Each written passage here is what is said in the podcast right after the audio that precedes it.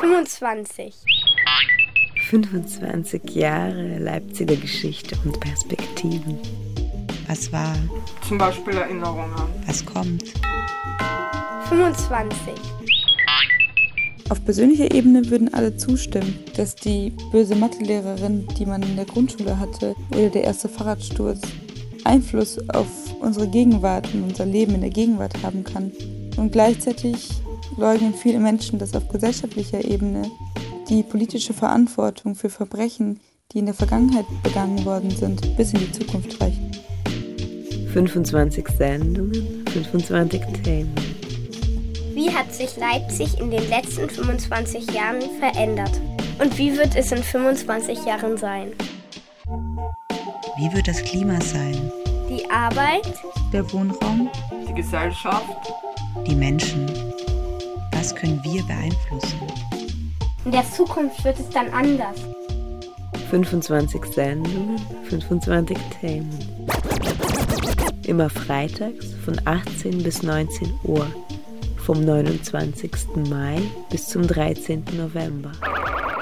25. Ist es ein No-Go-Area hier? Für Stimmt manche ja, für manche nein. Für wen ist es denn eine No-Go-Area? Kommt drauf an, wer. Für die NPD, für Faschos. Polizei? Klar, für die Polizei. Warum? Weil wir hier keine Polizei brauchen.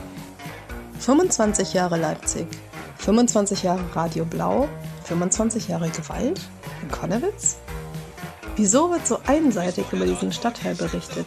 Und wieso ist es doch so schön dort? Was ist passiert und seit wann? Wie ging es den Menschen dort, die Konnewitz bewohnt haben und was sind die Auswirkungen der Geschichte auf unsere Gegenwart bis hin zur Zukunft?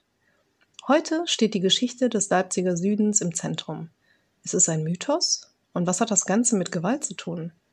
Es ist aber nicht möglich, über das Konnewitz der 90er zu reden, ohne die Zeit vor und nach der Wende zu erwähnen. Nun bekommen wir im Gespräch mit Rai einen kleinen Einblick in genau diese. Rai ist Mitautor des Buches Haare auf Krawall, ein Sammelband mit dem Schwerpunkt auf 1980er bis 1991 über Jugendsubkultur in Leipzig, Hausbesetzung und antifaschistischer Gegengewalt. Rai war auch in den 90ern noch da, nah dran und fast immer dabei. 25. hatte, stand den ersten Punkbands sehr nah und dem Umfeld der Punkbands, was nicht alles Punks waren, sondern auch langhaarige oder Politinteressierte oder sowas. Also es war eine sehr gemischte Szene. Ich befand mich da sehr nah bei denen, habe auch äh, Sachen mit denen zusammen gemacht und habe eigentlich äh, die ganzen 80er Jahre hindurch bis eigentlich zum Umbruch 89 alles äh, hautnah miterlebt oder mitgemacht, was in Leipzig passiert ist. oder was man, äh, was eine Gegenreaktion war zu dem, was passiert ist. Ne? Ja. Und äh, dann natürlich auch danach, was dann folgte. Ne? Ja. In dieser Leerlaufzeit habe ich dann auch schon viele Projekte mitgemacht. Ich habe mich natürlich erst dort bewegt, wo was los war. Und Konnewitz war äh, in meiner Jugend-Kindheitsphase äh, so ein verschlafenes Nest, da bist du nicht hingegangen, weißt du, das war öde. Ja. Konnewitz. Und Konnewitz wurde erst Konnewitz, weil dort Leute hinzogen, die irgendwie was auf die Beine gestellt haben, die was gemacht haben, die äh, die Kultur gemacht haben, die die Politik gemacht haben. Die haben sich dort versammelt, weil das äh, äh, keine Vereinzelten mehr waren, die, die irgendwie durch rechte Gewalt oder durch Behörden oder durch Stadtverwaltung dann irgendwie ausradiert werden konnten. Dort äh, waren die zusammen und hielten zusammen. Logischerweise haben sich dort auch Projekte äh, entwickelt und äh, Initiativen ergeben. Die Zeit vor, vor 93 ist für mich die DDR-Zeit gewesen. Ich scheiße auf die Mauer, ob die da war oder nicht. Die Leute waren die gleichen, auch noch nachdem äh, die Mauer Löcher gekriegt hat. Ja. Und äh, die, die ganze Bevölkerung DDR, das war alles auf Gewalt aufgebaut. Ja, also irgendwie im Betrieb äh, wurde zwar nicht geschlagen, aber da hast du, wenn du nicht mitgespielt hast, hast du sofort irgendwie so die, die Gruppe, das Kollektiv, sozusagen die Brigade, die dich erziehen soll zum sozialistischen Menschen, hast du den gespürt, wurde dir das Geld weggenommen, die Prämien oder, oder die haben irgendwelchen Druck ausgeübt. Also es gab viele kleine Instanzen und die berühmte Stasi, die heute so bemüht wird, die kam natürlich ein bisschen an letzter Stelle. Ne? Also das, da gab es noch viele Zwischeninstanzen, die, die eigentlich Druck und Gewalt ausgeübt haben Ja. auf deine Handlung. Du, du warst da nicht selbstbestimmt. Ne? Ja. Und äh, äh, auch politische äh, oder Gewalt als politisches Mittel war ja von, von der Regierung oder von der Parteipropaganda ein ganz äh, legales Mittel. Ja, also das, das wurde ja gar nicht drum herum geredet. Das wurde gesagt, eben die Arbeiterklasse und ihre Partei, bla bla bla, die, die haben das Recht, Gewalt auszuüben gegen ihre Feinde. Ja? Ja. Und, und das hat sich natürlich irgendwie äh, verankert in den 40 Jahren in den Köpfen der Leute. Und dann war das natürlich klar, dass äh, 1990 oder so, wenn denen irgendwas nicht passte, äh, dass die da Gewalt, äh, mit Gewalt äh, ihre Probleme gelöst haben. Die kannten das ja nicht anders. Ja, also das, äh, ich habe ja von meiner Nähe zu Bands erzählt, Punkbands, die natürlich keinen Raum hatten zu spielen, aber auch nicht zum Proben in DDR-Zeiten und die dann irgendwann in die Kirchen äh, irgendwie eingelassen wurden von irgendwelchen fitten Kirchentypen und dann so ihr DDR-Dasein in irgendwelchen Kirchenkellern geführt haben. Ne? Ja. Kirchenkeller kannst du dir vorstellen, da passen 100 Leute rein, aber mehr nicht. Ja. Und als die äh, Situation auf der Straße eine andere war, nämlich dass, dass man was machen konnte, dass man Leute erreichen konnte, äh, da, da ist man rausgetreten aus diesen Kellern ne, und hat sich beteiligt an den Montags Montagsdemonstrationen. Als dann äh, nach der Maueröffnung nur noch Deutschlandfahnen auf der Montagsdemo zu sehen waren, Ja. da hat sich dann einfach die Gruppe, die sich dort gefunden hatte, die auch nicht alle aus dem Mockauer Keller waren, sondern die, die einfach irgendwie Sympathisanten, sehr viele junge Leute, junge Leute, Schüler, die haben sich zusammengefunden und haben gesagt, nee, jetzt können wir doch nicht mal mit denen mitlaufen hier, das ist doch Ja. nicht unser Ding. Ja. hier. Und dann irgendeiner hat dann rausgehauen, wir laufen entgegen. Ja, also als Symbol. Also wir, Mhm. wir wollen zwar auf der Straße sein, wir wollen auch demonstrieren, aber wir machen das nicht mit. Und da sind irgendwie 200 Leute wirklich entgegengelaufen, der, Ah, krass. den 100.000, ja. Ja. Und das ist aber völlig untergegangen in dieser Zeit. Und das passierte mehrere Montage hintereinander, über mehrere Monate. Mhm. Und das war dann so, dass äh, als die zwei Gruppen aufeinander trafen, der große Zug und unsere kleine Gegendemo, dann hat der große Zug, der meistens von Neonazis angeführt wurde, uns als Sympathisanten der alten DDR ausgemacht. Die haben das ja nicht geschnallt, wer wir Ja. sind, was wir wollen. Mhm. Ja. Und dann äh, sind auch noch ein paar Studenten mitgekommen, die dann auch noch eine DDR-Fahne schwenken mussten. Das kannst du ja nicht kontrollieren in so einer Ja. Situation. Ne? Ja, klar. Und dann waren äh, alle, als das, als der Höhepunkt Stasi-Ecke sozusagen äh, vorbei war, weil dort nichts mehr passierte, die war geräumt und besetzt und was nicht alles, da waren wir dann sozusagen der Kanalisationspunkt, wo, wo alle sich drauf freunden, die 100.000, wo sie ihren Wut ablassen konnten. Ne? Und das ist dann ziemlich schnell auch in Gewalt umgeschlagen, ne? dass das äh, geprügelt wurde. Mhm. Und da haben wir dann auch gehört, haben wir gesagt, nee, das wird nichts mehr hier. Wir können nicht mehr auf der Straße mitgehen. Das ist nicht unser Ding. Wir, Ja. wir müssen uns absondern. Ja. Und da haben wir eben gesagt, wir, wir wollen aber trotzdem Leute erreichen. Wir wollen uns unser großer, unsere große Gruppe bleiben, die wir uns alle zwar noch nicht kannten, aber vom Sehen her hast du dich von Montag zu Montag irgendwie wusstest, aha, die Ja. waren das letzte Woche auch schon da und so. Da haben wir gesagt, wir haben ja Bands, unsere Ja. Punkbands, Ja. die damals in den Kellern gespielt, in den Kirchenkellern gespielt haben. Ja. Und mit denen sind wir zu den Clubhäusern gegangen in Leipzig, die natürlich, wo keiner mehr die Putis sehen wollte oder irgend sowas, das war ja klar, die leer standen. Und da haben wir gesagt, passt auf, wir machen euch den Saal voll. Wir wollen bloß die Räumlichkeit, alles andere machen wir. Und so haben wir unsere Konzerte dort veranstaltet mit unseren Bands.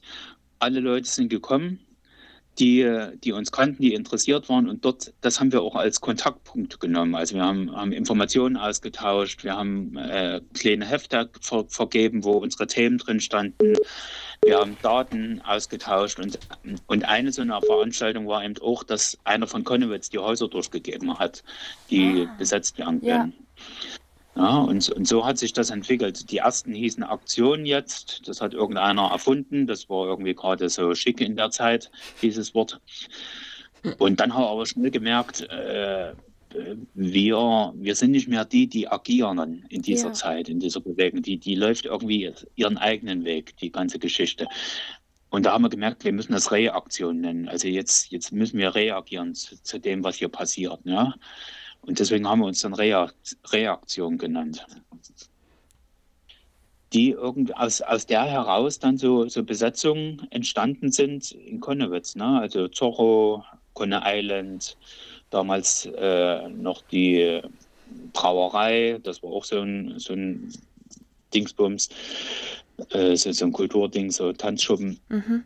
Also äh, auch Werk 2 wurde ja besetzt. Ne? Das sind alles, alles diese, äh, diese Einrichtungen, äh, die dann die Szene auch ausgemacht haben, ne? die dann auch für die Szene da waren und auch für die Szene gesprochen haben ne? oder Vertreter waren.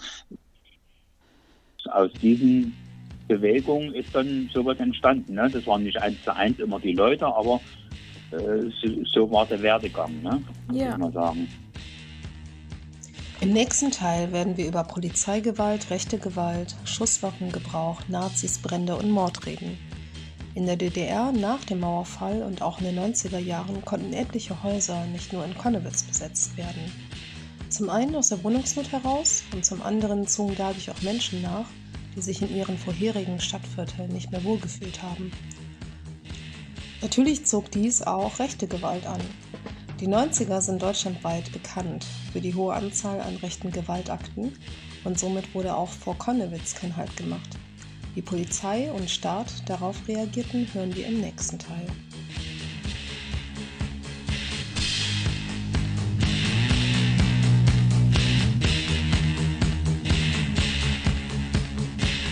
Finde es schlimmer geworden. Also ich finde, die rechte Gewalt ist total auf dem Vormarsch überall und ich finde, da muss echt massiv gegen vorgegangen werden.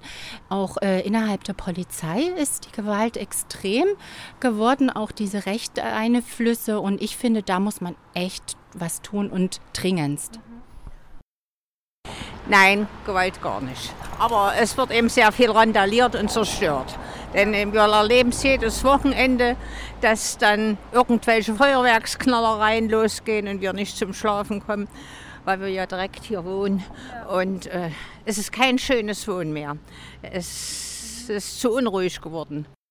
Äh, dass äh, die Hechte Leute oder die Leute, dass die denken, dass es keine Corona gibt oder sowas, äh, macht mich ganz langsam Angst, weil die wollte gerne hier kommen und was versuche, wie vor drei Jahren oder so, dass die was kaputt hier gemacht haben ja. in Konnewitz. Ja. Äh, obwohl ich finde Konnewitz äh, äh, die sicher Ort, dass ich mein Leben gefunden habe. 25 Sendungen, 25 Themen.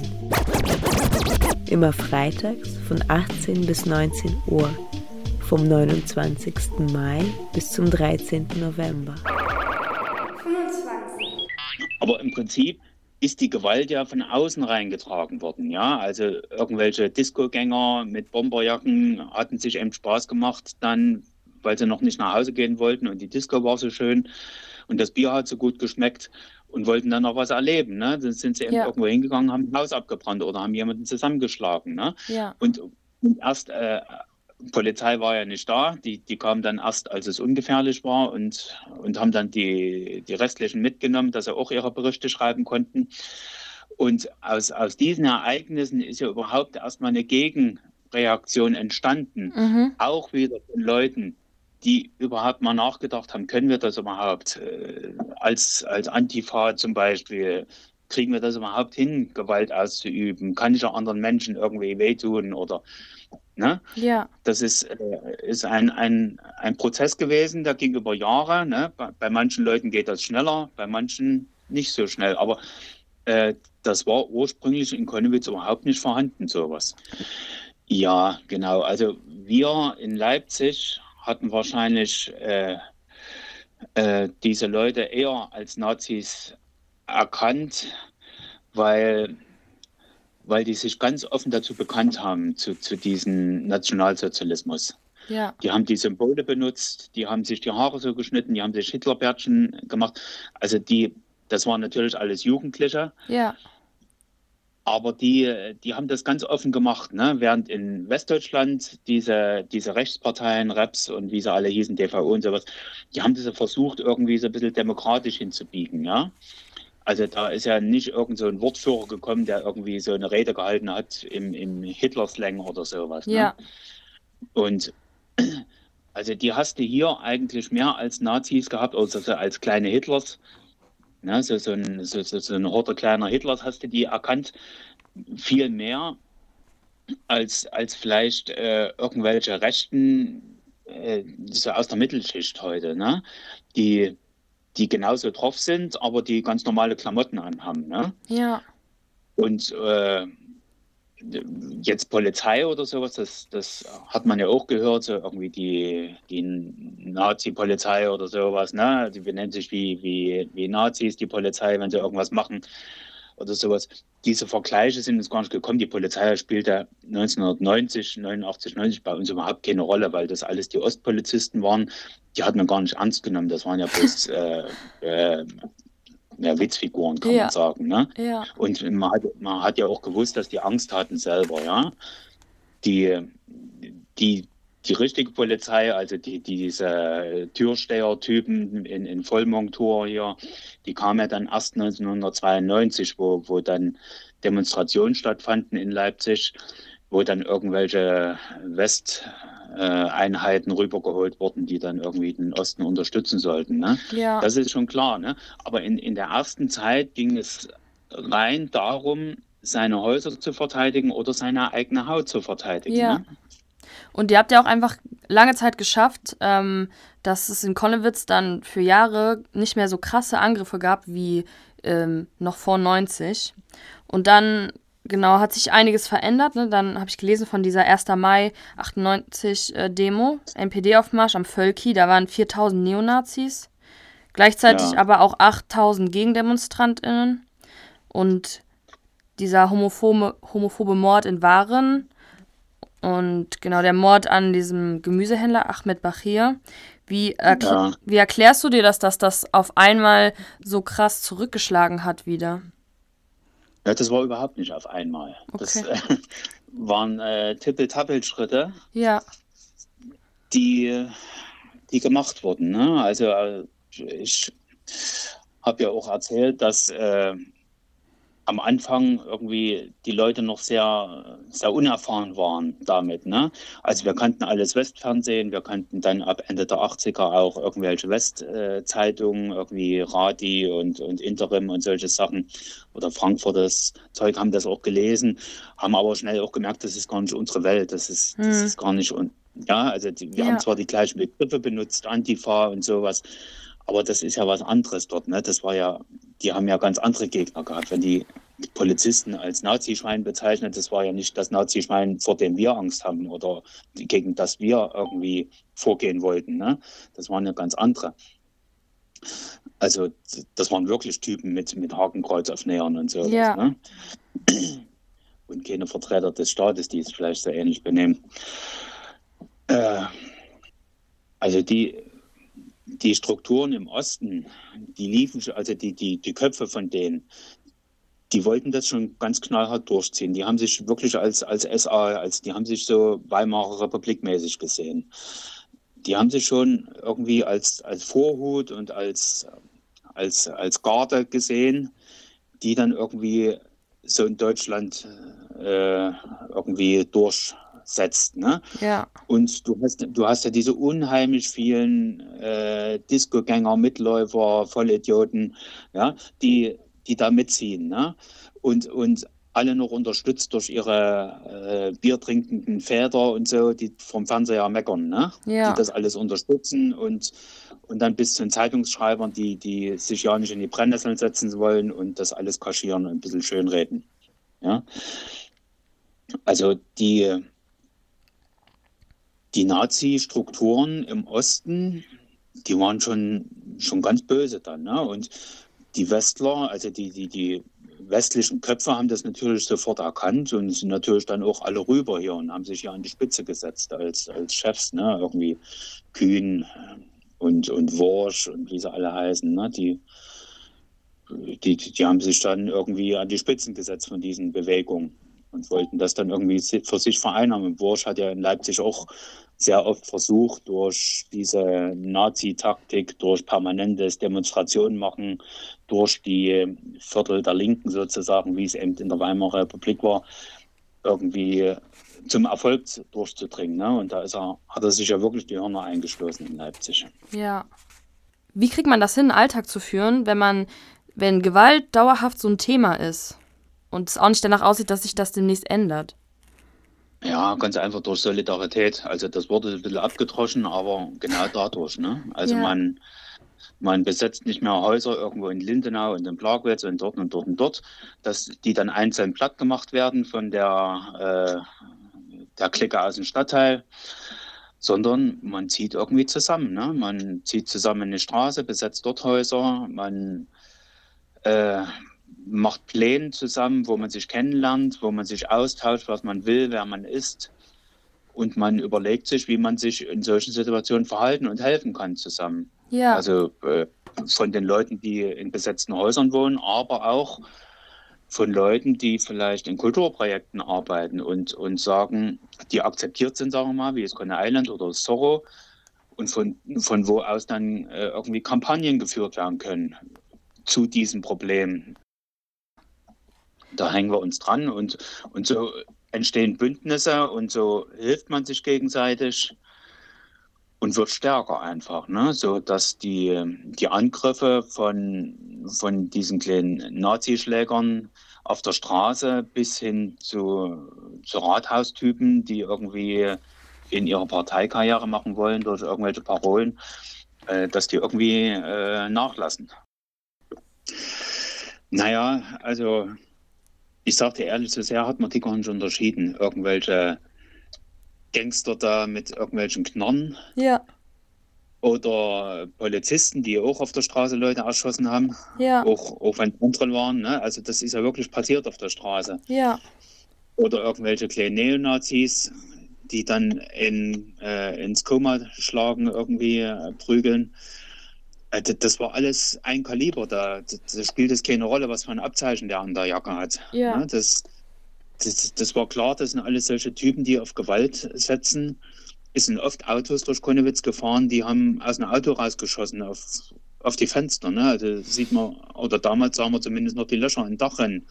Ja. Das, das ist einfach tagtäglich passiert dort, weißt du? Und das ist dir egal, ob das ein Krimineller ist oder ob das äh, ein Staatsschutz oder Polizei ist Mhm. oder ob das Neonazis sind, die jetzt als Gruppe in Tarnanzügen dort irgendwie einreiten und, und ihr Programm durchziehen, was sie sich überlegt oder trainiert haben.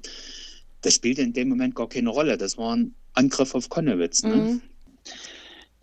Über die ganzen Jahre, auch äh, nach 95 natürlich, ziehen sich Themenbereiche, die immer wieder irgendwie äh, auf der Agenda standen von Ja. uns sozusagen. Das war natürlich die Antifa-Arbeit, das war ganz klar. Und nicht nur in Leipzig, sondern auch solidarisches Verhalten äh, über Leipzig hinaus. Ne? Ich erinnere 1995 äh, diese, diese Wurzenaktion, ne? Ja. Wurzen und Umland nicht in Nazi-Hand.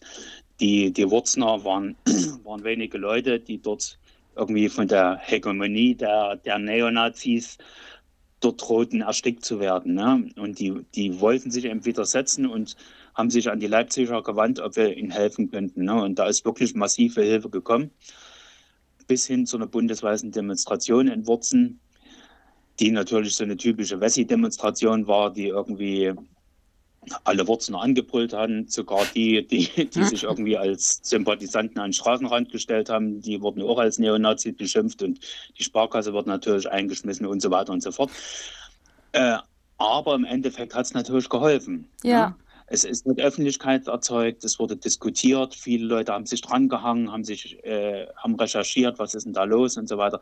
Es kam in die Presse, die Politik wurde unter Druck gesetzt, hat geholfen. Ne? Das gleiche im selben Jahr 1995 Ostharz. Ne? Da war also der Harz war äh, Neonazi-Gebiet damals. Also es kam immer schlimmere Meldungen aus dem, aus dem Harz und wurde eben auch eine große Demo in Quedlinburg unterstützt. Solche Sachen sind eben gelaufen. Ne? Ja. Äh, ein anderes Thema äh, war das Abschiebethema oder Asyl, äh, Asylgesetzgebung oder diese ganze Asylgeschichte, ne? was ja äh, so dieses große Mediending war in ganzen 90ern, ja, dass irgendwelche ausländischen Orten Deutschland überfluten und was weiß ich, genetisch irgendwie ja. verderben. Und äh, das war ja, zog sich durch die ganzen Jahre eigentlich, dass äh, Gruppen das immer wieder thematisiert haben, in die Öffentlichkeit gebracht haben, über Demonstrationen, über äh, äh Zeitungen und sowas, eigene Zeitungen. Äh, Häuserkampf war auch ein Thema. Ständig irgendwie war ein Haus bedroht, was geräumt werden sollte, wo es Probleme gab, wo sich die ganze Szene dahinter gestellt hat und wirklich Druck ausgeübt hat, Riesendemonstrationen veranstaltet hat. Ne? 1994 rum äh, hat ja Lehmann Grube diese Leipziger Linie ausgerufen. Mhm. Die bedeutete, dass keine Hausbesetzungen mehr geduldet werden und dass äh, irgendwie Knebelverträge angeboten werden und die Leute aus besetzten Häusern dann in andere äh, Objekte verfrachtet werden außerhalb von Konnewitz, ja, um, um Konnewitz dieses Gebiet aufzuweichen, das so abzusch abzuschaffen sozusagen, diesen Freiraum. Ja. Ja, das waren so die großen Themen, die sich immer durchzogen. Ne? 25. Also ich fühle mich hier in Konnewitz auch sehr sicher. Naja, also wenn jetzt noch mehr Leute kommen, die halt denken, dass Corona nicht gibt oder so und die Demos heftiger werden, ich glaube, dann würde ich mich hier nicht mehr so sicher fühlen. Mhm. Also wenn es in 25 Jahren immer noch so weitergeht, ich glaube, dann würde ich mich nicht mehr so sicher fühlen. Ja. Und ich sehe keinen anderen Ort, dass wir wirklich als Familie in Alltag sicher auf der Straße laufen. Ich denke mal, äh, wenn Kultur gelebt wurde in Leipzig, dann war das nach 1990 in Konnewitz und, und dem Umfeld von mir, also Plagwitz, was, was dann alles danach gekommen ist. Ne? Mhm. Aber äh, ich finde Masur oder, oder mir fällt jetzt gar nichts ein von Leipziger Kultur, das ist, alles irgendwie vergessen, wisst ihr? Ja. Kann schon sein, dass der irgendwie in, in irgendwelchen Büchern steht und da irgendwie hochgehoben wird, aber äh, wenn ich an Leipzig denke, da fallen mir nur solche Sachen ein, die irgendwie aus unserem Spektrum gekommen sind. Die, ja. die sind irgendwie präsent, die sind wichtig, die bedeuten was deutschlandweit, europaweit. Ja, also von dort sind, sind, äh, sind Sachen ausgegangen und, und nicht von der Kultur irgendwie im, in der Oper oder was weiß ich so. ja, das hast du schön gesagt. Ich bin einfach älter geworden, weißt du, und äh, ich denke mal, viele Sachen laufen jetzt von anderen Leuten, sicherlich in der Tradition von denen, was ich kenne. Ja. Aber die müssen natürlich ihre eigenen Sachen machen. Ne? Also, was, also ich fühle mich da wohl und ich erkenne vieles wieder und bin sehr froh, dass es so geworden ist und nicht anders. Also ich ja. äh, finde es sehr frei und sehr schön und das hätte ich mir nie gedacht, dass das mal so wird. Ja. Und also ich lebe ja nicht in Leipzig, aber wenn ich in Leipzig leben würde, also es würde mir große Freude bereiten, dort irgendwie alt zu werden. Ja. In, in, so einem Klima, in so einer Kultur, unter so einem Schutz, unter Menschen irgendwie, die die, die gleichen Ansichten haben, ja. ja. Das ist schon sehr angenehm. Ja, das ist äh, schön zu hören auf jeden Fall.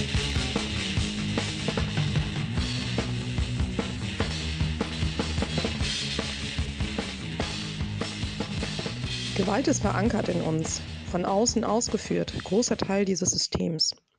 Staatliche Systeme funktionieren nicht ohne sie und die Leidtragenden sind wir. Individuen aus allen Bereichen. Manche trifft es härter als andere und doch müssen wir alle einen Weg finden, gemeinsam oder alleine, diese allgegenwärtige Machtausübung zu überleben. Lässt sich Gewalt objektiv betrachten? Lässt sie sich einordnen, kategorisieren? Und wenn ja, ist immer noch wichtig von wem? in welcher Zeit und an welchem Ort. Naja, Gewalt ist in erster Linie mal ein kreativer Ausdruck Ähm, Gewalt ist Zerstörung. Zerstörung ist auch immer, ich sag mal, in gewissem Maße produktiv. Ähm, es muss irgendwie einen Rahmen finden. Na, jetzt die letzten Tage war gerade wieder viel Gewalt hier in Konnewitz zu erleben und äh, es gibt ja viele Berichte von, ich sage jetzt mal aus den Medien bis hin aus direktem Kontakt. Und ich muss sagen, das ist da ein krasser Unterschied, wie Gewalt da auf beiden Seiten dargestellt wird, beziehungsweise auch gelebt wird. Das ist eigentlich so das einzige Gewaltpotenzial, was so vorrangig hier herrscht. So, ansonsten Polizei halt so, weißt du, so was ich meine, so einfach so willkürlich und dann, weißt du, ich meine, so, hast nicht mal was gemacht oder so und dann batschbumm, bist du halt am Arsch. Weißt du, ich meine. Und sobald die Polizei da ist, so, da wird halt ein Wasserwerfer aufgefahren oder sonst irgendwas, es spielt überhaupt gar keine Rolle. Und ich brauche keine Wasserwerfer und ich brauche keine Polizei. In einem anderen Ort habe ich schon was schlimm gesehen, wegen mir, wegen meinen Augen oder meiner Farbe oder mein Land oder sowas. Aber hier, ich wohne sehr gern und ich wollte gern, dass die äh, Sicherheit nochmal hier kommen. 25. Ich äh, bin Juliane Nagel. Ich bin ähm, im Moment äh, Mitglied des Sächsischen Landtages und Stadträtin in Leipzig für die Linke, bin aber in Leipzig äh, geboren tatsächlich und bin seit ja, Ende der 90er, leider nicht, leider nicht Mitte der 90er, aber so ab Ende der ähm, 1990er Jahre tatsächlich auch politisch organisiert äh, aktiv, habe meinen Weg damals ähm, anders gefunden als äh, viele andere junge Menschen, äh, de, der ich damals noch war. Bin zuerst in einer Jugendgruppe der damaligen PDS, die Vorgängerpartei der Linkspartei, äh, gegangen und ähm, bin quasi von dort aus äh, sozusagen äh, erst außerparlamentarisch vernetzt geworden. Ähm, tatsächlich vielfältig, habe über die Jahre auch vor meiner parlamentarischen Tätigkeit sehr viel in äh, linken, linksradikalen, antifaschistischen, antirassistischen äh, Bündnissen äh, gearbeitet, in äh, Initiativen, in Gruppen, habe äh, mich vor allem dann später auch auf Asyl- und Migrationspolitik fokussiert. Und das betreibe ich jetzt auch hauptsächlich noch in meinem parlamentarischen Be äh, Bezügen. Und äh, der explizite Anlass, politisch, zu, äh, politisch aktiv zu werden, 1999, 98, 99, war ähm, die wieder erstarkende Neonazi-Szene, ganz klar. Das hat mich bewegt, das hat mich umtrieben, das hat mich äh, richtig fertig gemacht. Das ist sozusagen ähm, ja, ja, Jahrzehnte nach dem Nationalsozialismus ähm, doch Menschen gibt, die sich durch diese Ideologie anfixen lassen. Äh, ich bin ähm, stark oder mein Bezugsraum ist sehr stark Leipzig-Konnewitz. Ähm, und äh, wenn du die Frage stellst, äh, wie sich bestimmte Phänomene in den äh, Jahren äh, dort entwickelt haben oder jetzt aussehen, ähm, würde ich das sozusagen thematisch bezogen äh, beantworten. Wenn wir über das Thema Polizei, Polizeigewalt sprechen, lässt sich sagen, dass ähm, ja gerade der Bezugsraum Leipzig-Konnewitz oder auch eine linke antifaschistische Szene natürlich immer ähm, sozusagen in einem Spannungsverhältnis äh, zu, zu Polizeibeamtinnen, zum Apparat Polizei, zu, zur, zur Staatsmacht sozusagen steht und stand. Das ist sozusagen historisch jetzt nichts Neues. Und äh, dadurch, dass äh, gerade Konnewitz natürlich auch so ein Refugium äh, für linke Menschen, alternative Lebensweisen, ähm, äh, antifaschistische Praxen war und ist, äh, ist, glaube ich, der Stadtteil und ähm, das Leben im Stadtteil doch auch stark konfrontiert mit einer besonderen Beobachtung durch äh, staatliche Organe. Und das betrifft nicht nur die Polizei, sondern auch einen Geheimdienst. Ähm, und äh, ist natürlich damit konfrontiert, dass es eine stärkere ähm, Polizeidichte gibt, ähm, dass äh, Polizei auch einen besonderen, also einfach präsenter ist. Ähm, es war ja auch so, dass äh, Konnewitz 2014 einen eigenen Polizeiposten bekommen hat, was vollkommen überflüssig war, was klar eine politisch motivierte Geste äh, war, denn Konnewitz braucht eigentlich diesen Polizeiposten nicht. Äh, insofern ist sozusagen ähm, ja, Polizei einfach ein, ein Dauerthema im Stadtteil.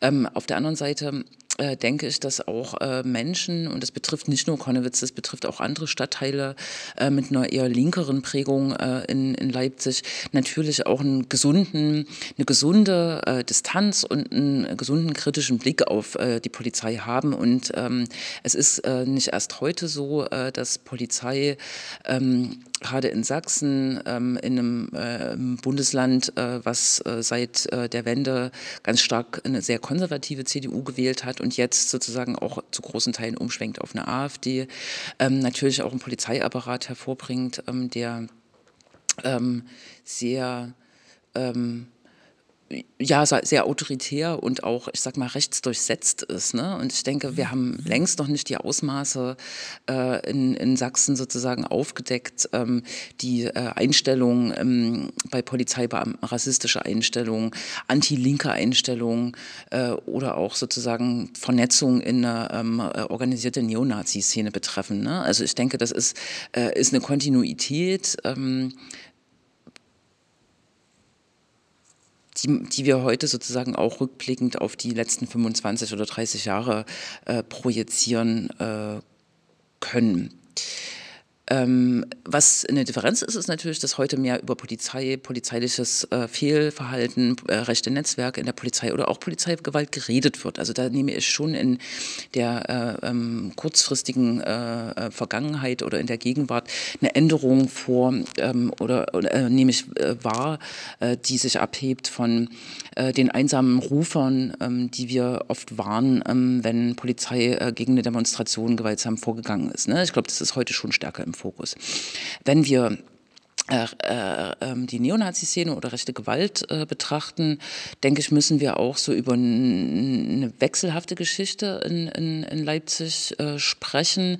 Ähm, so in meiner Bezugsphase war es so, dass so ab Ende der 90er Jahre regelmäßig der Hamburger Neonazi Christian Wurch in Leipzig demonstriert. Der Traum vom Umsturz. Rai erzählte bereits im ersten Teil ein wenig über Worch. Dieser ist seit seinem 21. Lebensjahr aktiv. Er gilt als einer der führenden Kader der deutschen Neonazi-Szene. Nachdem die Aktionsfront Nationaler Sozialisten, Nationale Aktivisten, 1983 verboten worden war, trat Worch, der später ebenfalls verbotenen Freiheitlichen Deutschen Arbeiterpartei FAP bei und wurde deren stellvertretender Vorsitzender. Seit 1984 engagierte er sich außerdem in der Hilfsorganisation für nationale politische Gefangene und deren Angehörige, die 2011 verboten wurde, und nahm an Führungstreffen der NSDAP Aufbauorganisation teil. 1983 ist er Mitbegründer der Partei Nationale Liste und ab 1995 stand er der NPD sehr nah. Worch bleibt sich selbst bis heute treu. Äh, dagegen aber auch sich eine doch äh, sehr agile Protestkultur auch etabliert hat. Also zweimal im Jahr war der da, in der Regel am 3. Oktober und am 1. Mai, das hat sich dann auch mal verschoben.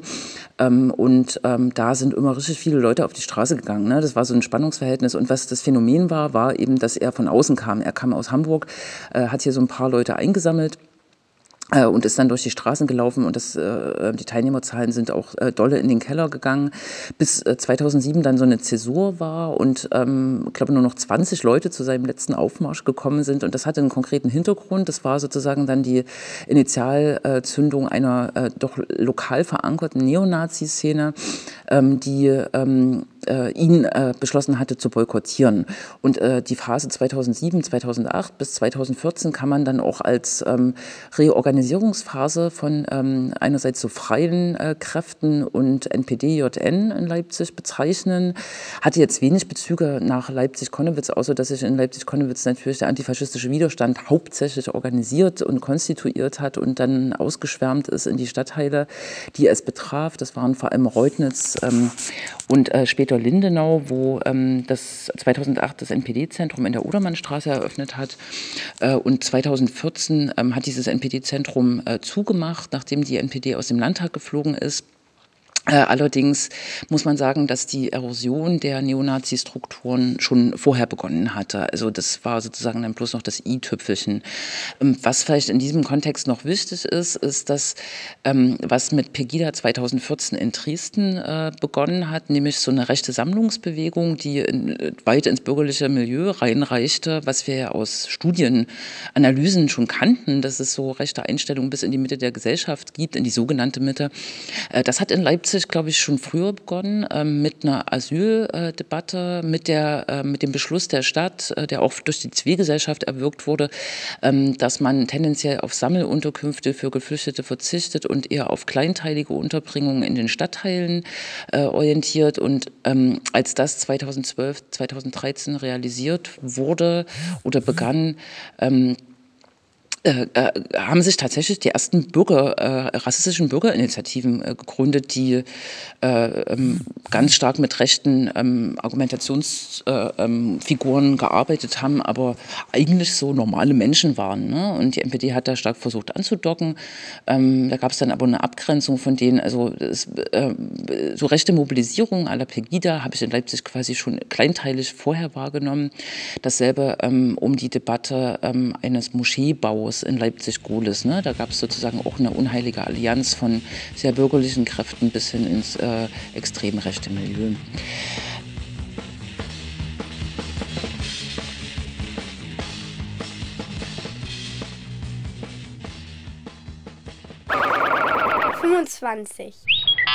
Und ähm, einem gewissen einer gewissen Bereitschaft, Dinge selbst in die Hand zu nehmen. Ne? Das ist, äh, denke ich, ganz, äh, wie gesagt, ganz stark mit äh, Konnewitz und der Geschichte, mit der bewegten Geschichte äh, verwoben.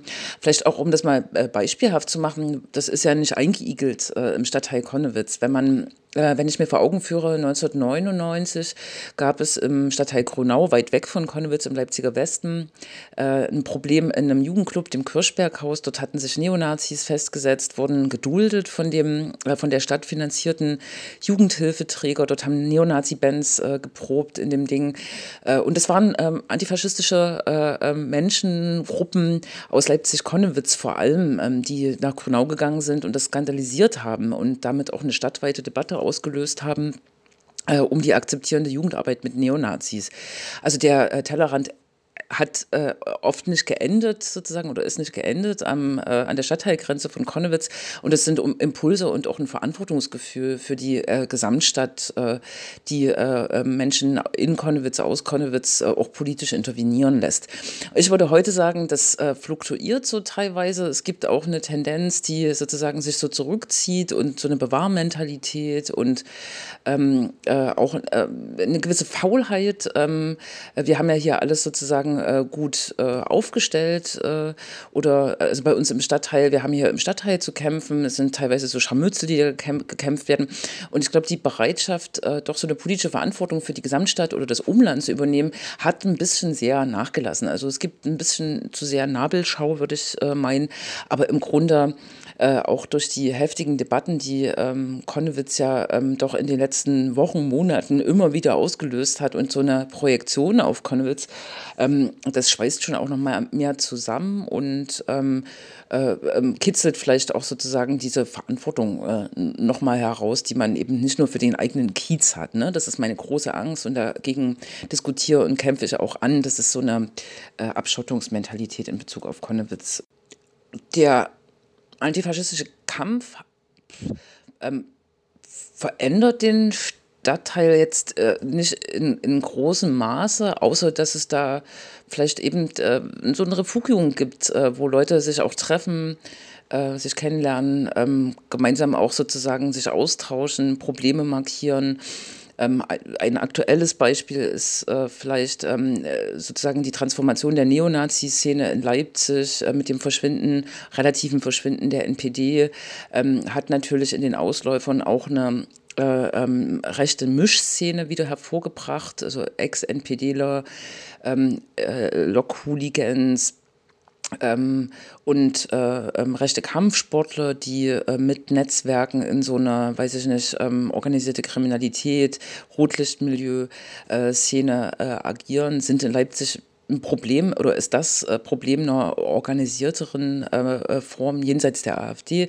Und ich denke auch, dass hier vor allem Impulse aus Konnewitz, aber natürlich nicht nur aus Konnewitz kommen, ähm, diese Strukturen aufzudecken, gegen diese Strukturen mobil zu machen, auf diese Strukturen aufmerksam zu machen. Ne? Und da gibt es natürlich dann auch die Rückschläge.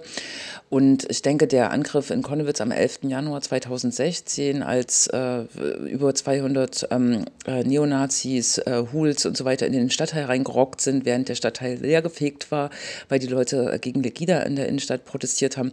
Das war schon sozusagen ein krasser Einschnitt für den Stadtteil und auch für den antifaschistischen Kampf, weil das war der Moment, in dem äh, einem gezeigt wurde, dass man verletzlich ist, ne? dass sozusagen ähm, die nazifreie Zone sozusagen äh, krasse Angriffsfläche ist, auch in der Zeit, äh, als sozusagen die gesellschaftliche Stimmung äh, sich krass rechts artikuliert hat und diese Neonazis auch dachten, dass sie sozusagen Volkeswillen dort vollstrecken, in diesen ab, ähm, äh, abtrünnigen Stadtteil reinzurocken und dort Leute äh, vielleicht zu kriegen oder ein Zeichen zu setzen oder äh, sonst was. Ne? Bereitschaft sozusagen doch äh, offensiver auch ähm, diese Strukturen, diese rechten Strukturen äh, auf den Schirm zu nehmen und vor allem in dem Kontext der Verwobenheit mit diesem gesellschaftlichen Rechtsruck, mag ich nicht sagen, sondern mit dieser äh, äh rechten Artikulation ähm, in der, äh, aus der Gesamtgesellschaft heraus. Und das hat ja vor Leipzig jetzt auch keinen Halt gemacht. Ähm, zwar nicht so krass wie in, in Dresden äh, war das schon sozusagen ein, Schnittpunkt, ein Einschnitt. Ne? Und ja, hat, wie gesagt, hat äh, offenbar gemacht, dass man verletzlich ist und vielleicht auch offenbar gemacht, dass man sich wieder besser organisieren muss und bestimmte Sachen äh, eben nicht vorbei sind, äh, weil das NPD-Zentrum äh, geschlossen hat. Wie es in Konnewitz äh, in 25 Jahren aussehen wird, ähm, die Future is Unwritten, würde ich sozusagen so ein bisschen optimistisch sagen, ähm, weil die Tendenzen, die wir jetzt sehen, so eine Verpolizeilichung von Gesellschaft mit ähm, mehr Kompetenzen für die Polizei und Definitionsmacht der Polizei oder des Staates, die zwar sozusagen stärker angetastet wird äh, durch eine kritische Zivilgesellschaft, aber sich trotzdem legislativ durch neue Polizeigesetze konstituiert und natürlich auch garniert wird mit so einer krassen politischen Stimmungsmache gegen äh, linke Politik, aber ganz exemplarisch auch gegen den Stadtteil Konnewitz. Ähm, das ist eine Tendenz, die sollte man nicht unterschätzen und da sehe ich jetzt irgendwie ähm, naja, kein, ähm, kein, kein Licht ähm, am Ende des Tunnels, auch wenn äh, der Bundesinnenminister jetzt sagt, dass er vielleicht eine Rassismusstudie ähm, zur Polizei doch zulassen wird, wird das sozusagen diese äh, Gesamt, ähm, äh, diese Stellung von Polizei ähm, nicht antasten, bevor nicht sozusagen fundamentale Reformen auf den Weg äh, gebracht sind.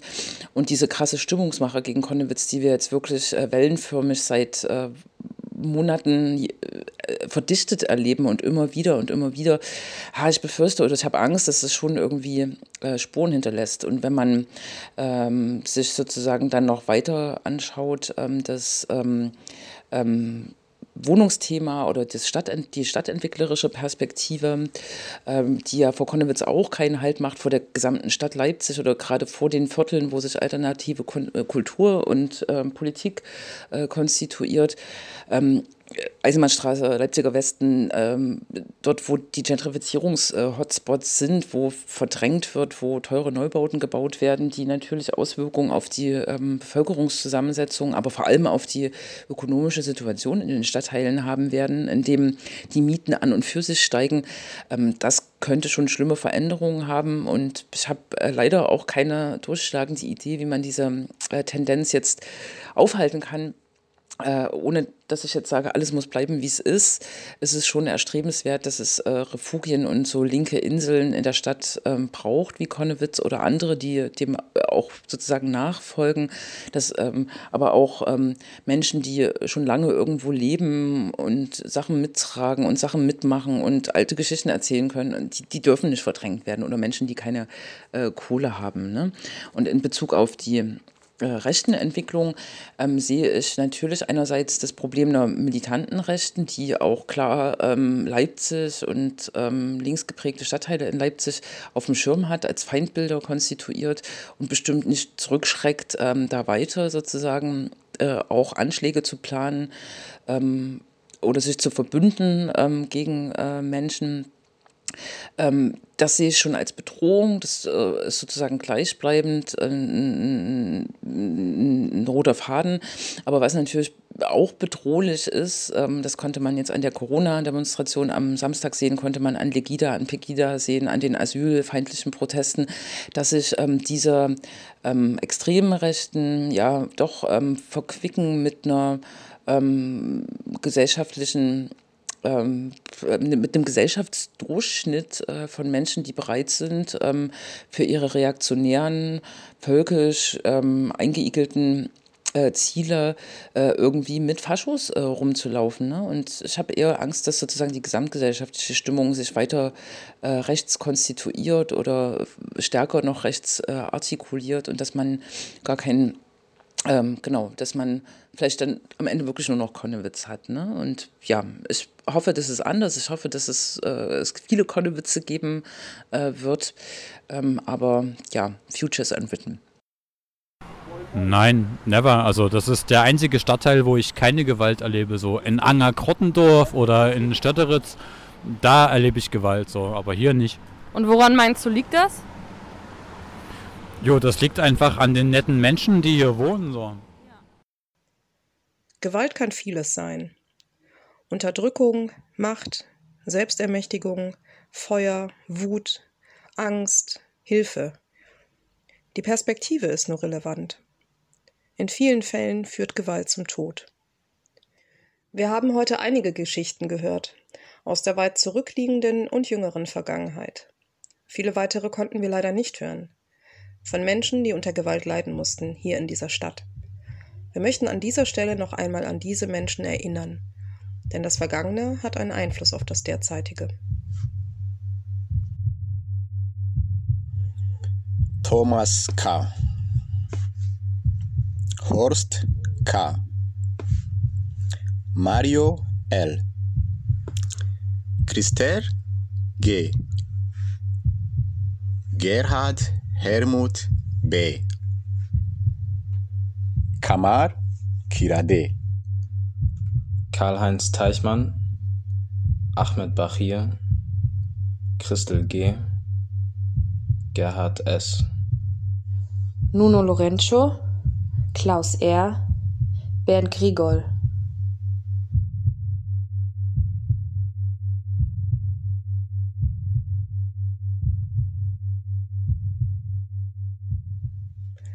Ermordet durch rechte Gewalt von hasserfüllten Menschen, die sich entschieden, eine Ideologie in die Tat umzusetzen. Kein Vergeben, kein Vergessen. Das war 25 zu Gewalt. Ähm, und großes Dankeschön gehen raus an Rai, Jule, Lisa, Ulrike und Schrammel, Nadja, Sandra und Luca und Leo und Joseph. Und zum Abschluss hören wir noch Allee von der Pariser Band La Fraction. Die Band gibt es seit 1992 und sie waren auch immer wieder dabei, gaben mehrere Konzerte in der Stör und Zorro. Damit sage ich au revoir, pass aufeinander auf und Antifa bleibt Handarbeit.